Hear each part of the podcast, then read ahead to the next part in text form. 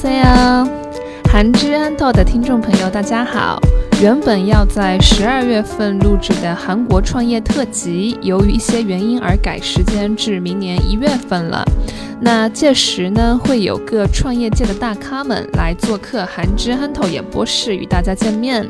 那本期节目我们请到的嘉宾是 KBS 电视台电影影像摄制部副局长兼庆熙大学技术经营大学院教授通春屋先生。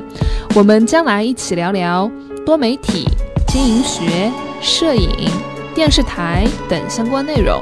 那我也会一如既往的为大家做全程的韩语翻译以及核心单词等的讲解。 네, 교수님 안녕하세요. 네, 안녕하세요. 네, 교수님은 교수님께서는 지금 어, 경희대학교 그 테크노 경영대학원 네, 미디어 전공. 미디어 전공 이번에 아마 처음 생겼어요. 거기 네, 지금 개건 교수로 네, 1월 달부터 강의를 하고 있어요. 아, 그 미디어과 관련된 그런 강의세요? 네, 이게 테크노 경영대학원에서 네, 처음 처음 개설한 학과예요. 네, 제가 처음 강의를 맡게 돼서 네, 지금 여- 강의를 하고 있고 굉장히 네. 부담을 많이 느끼죠. 네, 학생들이 굉장히 열의가 대단하고 네, 이제 미디어라는 게 이제 우리 사회에 전체적으로 지금 지배를 하고 있잖아요. 네, 미디어. 미디어, 네, 미디어에서 미디어의 중요성 물론 네. 경영도 중요하지만 네, 넓게 보면 음, 미디어도 경영의 하나거든요. 네, 거기에 이제 좀 학생들도 제가 매주 강조하는 게 거기에 사이클로지 심리학이 있다. 사이클로지? 심리학. 아? 경영에도 심리학이 있고 아, 미디어도 심리학이 있다. 네, 그 타켓이 타켓이 누구냐에 따라서 네, 거기에 좀 구분이 되죠. 그러니까 네, 어떻게 보면 경영이나 미디어나 네, 음, 굉장히 공통 분모가 많아요. 같은 음. 면이 많아요. 어, 그래서 경영과 경영과 미디어요. 미디어. 네. 네. 어떻게 보면은 네, 어, 21세기는 음,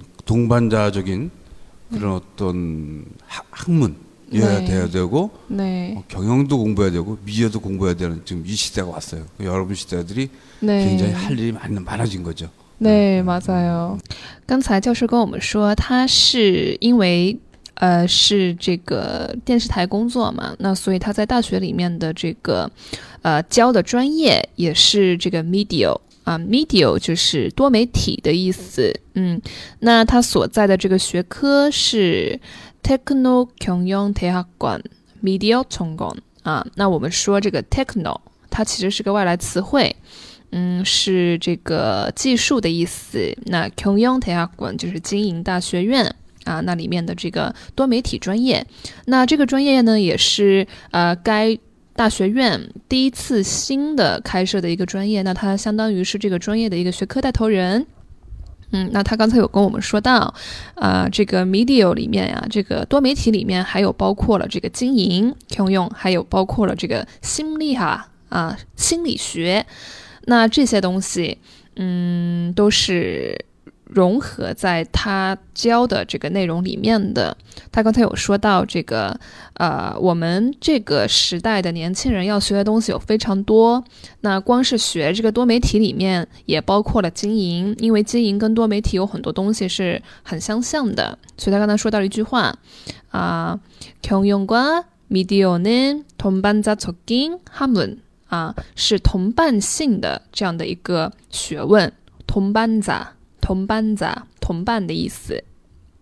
그 미디어랑 경영이라는 키워드 딱 들었을 때도 엄청 많은 생각 떠올라요. 어, 아까 말씀하신 그 경영 심리학랑 미디어 심리학 그거 혹시 조금 더 어, 말씀해 주실 수 있어요? 아, 근데 그게 이제 네. 구매자, 이제 관객, 네. 타켓, 타켓. 타켓, 타켓이 누구냐에 따라서 네. 경영은 타켓이 누구죠? 경영의 타켓이는 모든 사람이죠, 그죠? 물- 고객들이죠. 어, 근데 다 어. 분야에 따라 어. 타켓이 달라요. 미디어 타켓이 네. 누구죠? 청, 어, 관람, 관, 관람자, 관객. 청취자, 막.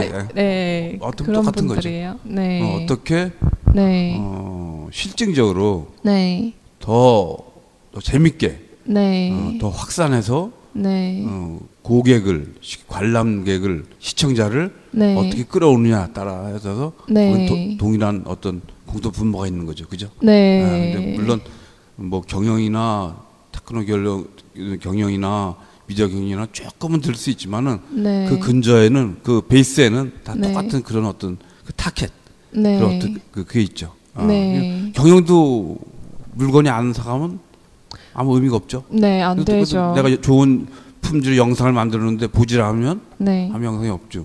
네. 그래서 이제 지금 시대는 이제 우리가 지금 이제 시대 구남도라는 영화를 250억 들여가지고 만들었어요. 그리고 그다음 이제 개인 택시 기사가 50억을 들였어요. 음. 그러면은 분명히 그 논리라면 그 경영의 논리라면 250억 투자한 군함도가 천만을 넘어야 되는데 네. 50억도 안 들인 택시 기사가 지금 천만을 넘었어요. 네. 그게, 그러면 그게 참 애매하죠. 네. 그래서 그래서 그래서 심리학 네. 그래서 그래서 심리학을 어, 같은 면에서 공부하지 않으면은 네. 물론 이제 우리 학생들 항상 그러는데 방송의 특징이 뭐냐 네. 영화 특징이 경험재라 경험재라는 experience 그러니까 경험을 해봐야 네. 남한테 얘기도 하고 구독도 하고 네. 청취도 하고 그런 면이 아, 약간 틀리죠. 네. 이런 심리적인 거 배워가지고 뭐 작은 자본으로 어 수 영화를 뭐 만들 수 있도록 하는 거 그런 음, 근데 것인가요? 그걸 예측이 안 되는 거니까 그, 그, 그 개인 택시가 이렇게 택시 기사가 이렇게 이렇게 천만까지 가는 건 아무도 예측을 안할 거라요. 네 예측 구남도가 오히려 천남을. 간다고 예, 더더 어, 천만이 늘- 넣을 거라고 얘기했는데 네 근데 그거 시청자는 오히려 선택을 예, 반대로 택시 안 기사를 했어요. 돼가지고 예, 그러니까 그런 어떤 그 어려움이 있고 네. 그런 돌발성 네. 그런 게 있죠. 그러니까 참 그러니까 심리학을 공부한다는 게 뭐냐면 과연 어떻게 음, 그 마케팅에 대해서 접근할 것인가, 네. 아, 그 어, 어프로치 할 것인가가 굉장히 네. 중요하죠. 그러니까 굉장히 심리학이나 경영이나 굉장히 심리학은 그 근저에 있어가지고 네. 우리가 가장 많이 공부해야 할 하나 과목이에요. 啊 아， 똑같아요 对。刚才我问教授，就是说能 给大家更加稍微详细一点的来说一说，什么是经营心理学，什么又是这个呃多媒体心理学啊？这个为什么要有这个心理学在这个里面？那有这个心理学，具体是大概是在啊、研究一些什么样的东西啊？是这样的一个问题。那教授有跟我们说，这个呃，不管是经营也好，还是说是多媒体也好，它的对象是谁呢？啊，对象就是这个所谓的呃顾客，对不对？那我们这个地方需要呃，我想跟大家来分享几个单词，嗯，比较重要。一个是 k u m e z a k u m e z a 啊，购买者，嗯，你的购买者是谁 k u m e z a 的 n u g u y 啊，还有呢，target，刚才一直在说的啊，target，它其实是个外来语，是目标对象的意思，目标对象啊。T A R G E T，英语是这么书写的啊。那么，呃，你的目标对象是谁？你的顾客是谁？你要准确能够了解到他们。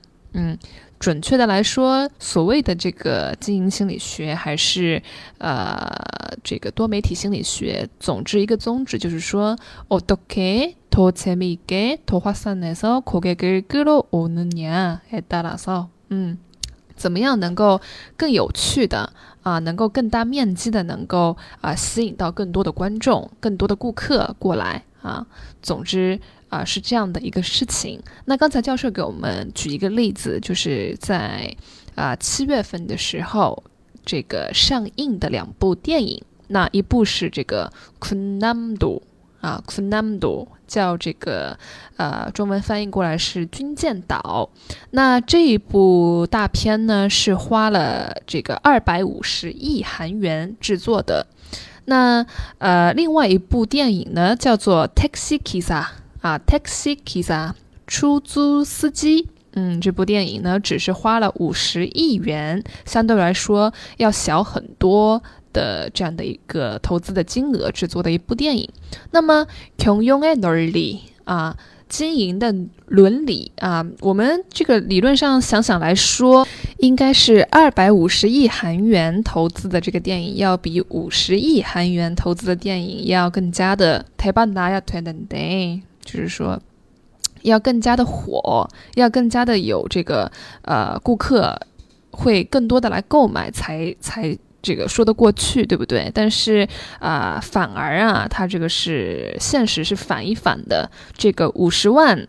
五十亿韩元投资的这个 Taxi Kisa 呢，比这个二百五十亿韩元投资的 Kunamdo 啊、是收视率啊，这个购买票的这个人是要多出好多。嗯，那么呃，所以就是说，怎么样能够用更少的钱、更合理的钱，在掌握你的顾客、你的目标对象，了解到他们的这个心理以后啊，能够呃去针对他们做这个经营，做这个 media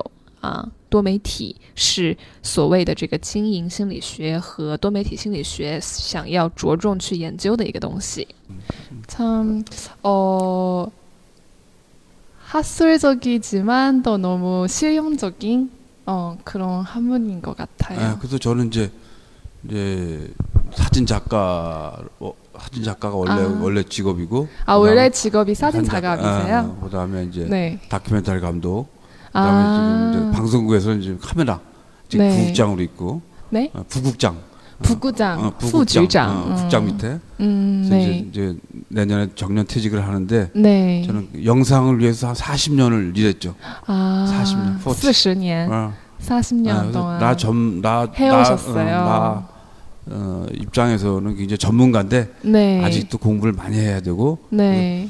이제 어, 요 책은 제가 다음 주에 나올 책인데 아, 이거는 영화 감독과 영화 감독과 심리적 구도. 심리적 구도. 어, 요거 이제 다음 电影导演和 다음, 다음 주 나와요. 啊， 이게 电影 네 导 이제 演和心理性 음, 的 심리, 这个 psychology. 构图 어, 어. 아 이거는 아 교수님께서 직접 쓰신 아, 아, 이제, 책이군요. 예, 이거 출판이 다음 주에 돼요. 아 다음 주 출간하실 아, 아, 거예요. 아, 아, 그래서 이제 네, 네, 그래서 저는 이제 영화를 계속 공부를 했고 그다음에 네. 심리학 네, 네, 그때 이제 샤트 촬영 네, 촬영에 대해서 심리학에 대해서 굉장히 지금 40년을 넘게 좀 공부해도 아직 아직까지 음, 모르는 게 많고 네, 무지하게 공부를 하고 있고 네. 아직도 공부를 하고 진행 중이에요. 아. 끝이 없어요. 교수님께서는 음. 되게 참 그 겸손한 분입니다. 어, 겸손 아, 아니야. 겸손 그 겸손한 게 아니라 그 학문이라는 게 또 특히 영상이라는 게 공부하다 보면 아까 저 공부할 게 너무 많아요. 음, 시간의 흐름도 아. 항상 바꾸고 있으니까. 그렇죠.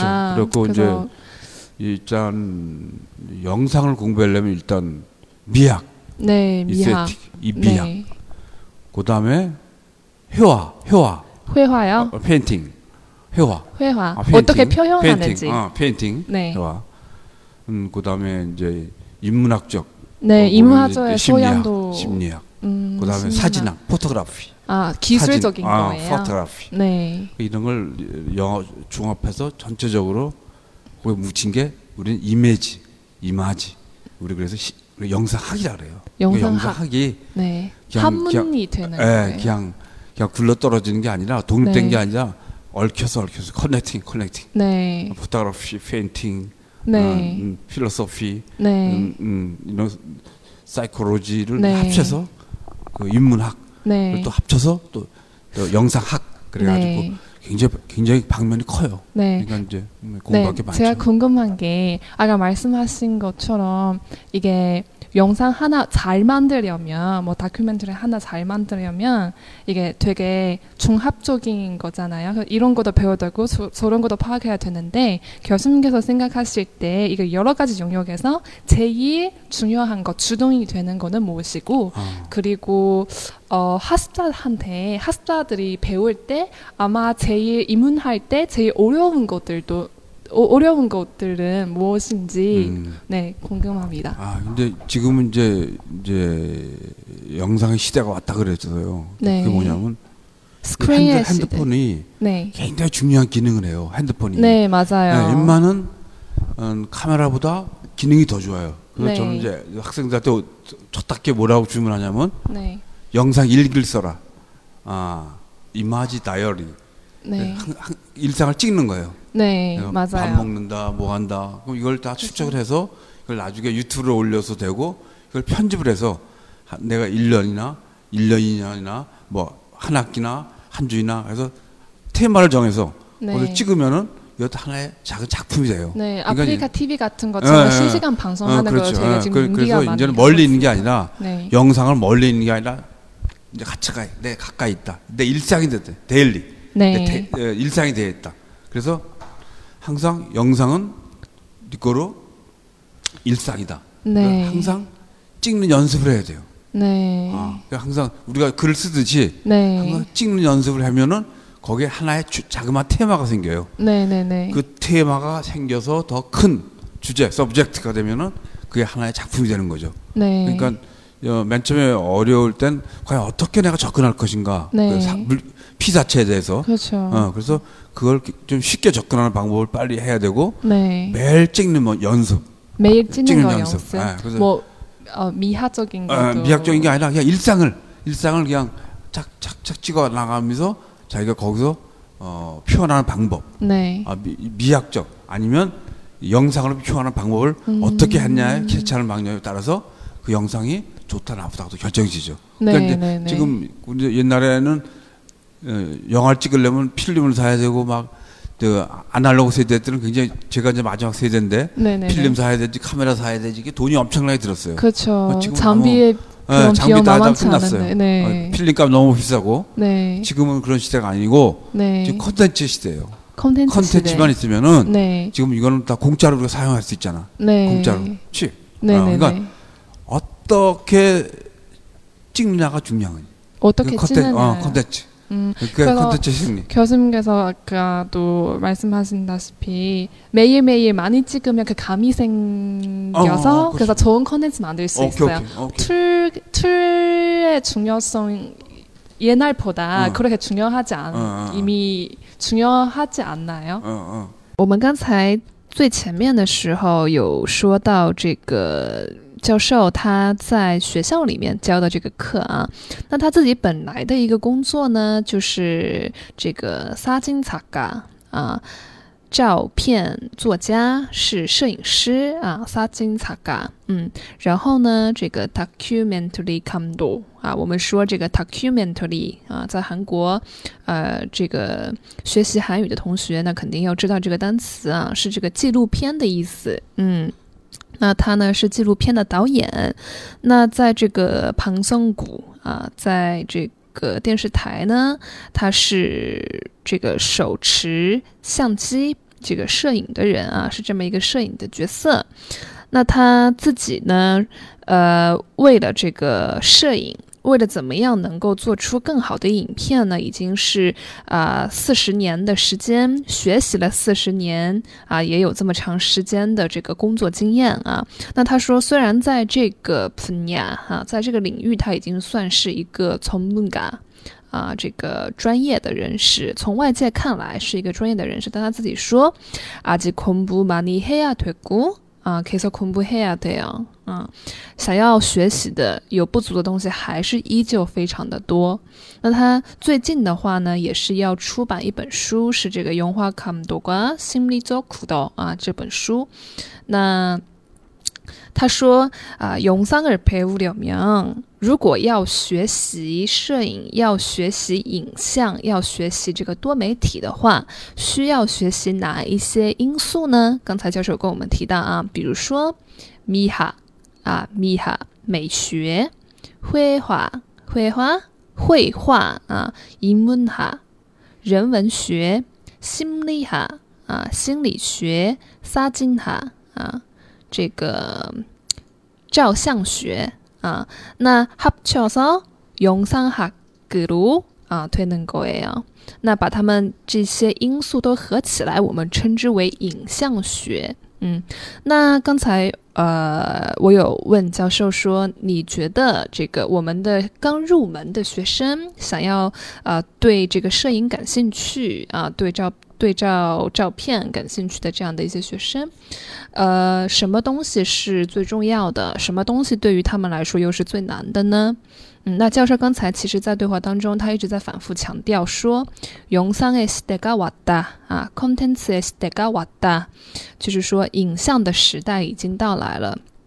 为什么呢？因为我们现在的话要去拍任何的东西，其实都很方便，因为我们有这个 head handphone 啊，有这个 smartphone，对吧？有这个手机，那不会像他们 这个前人辈这样子要去拍个东西要买很多很多的装备，又很贵又很重啊。那现在的很多手机的功能其实已经超过了啊一般的这个照相机了。所以他说，呃，他让很多学生去干一件事情是什么呢？就是用上日记搜啦。啊，用上日记思能够，就是说啊，日记是日记的意思，那不是用笔在写日记哦，是用这个镜头把每天你的这个呃日常生活能够给它记录下来啊，像是写日记的这样的一个形式。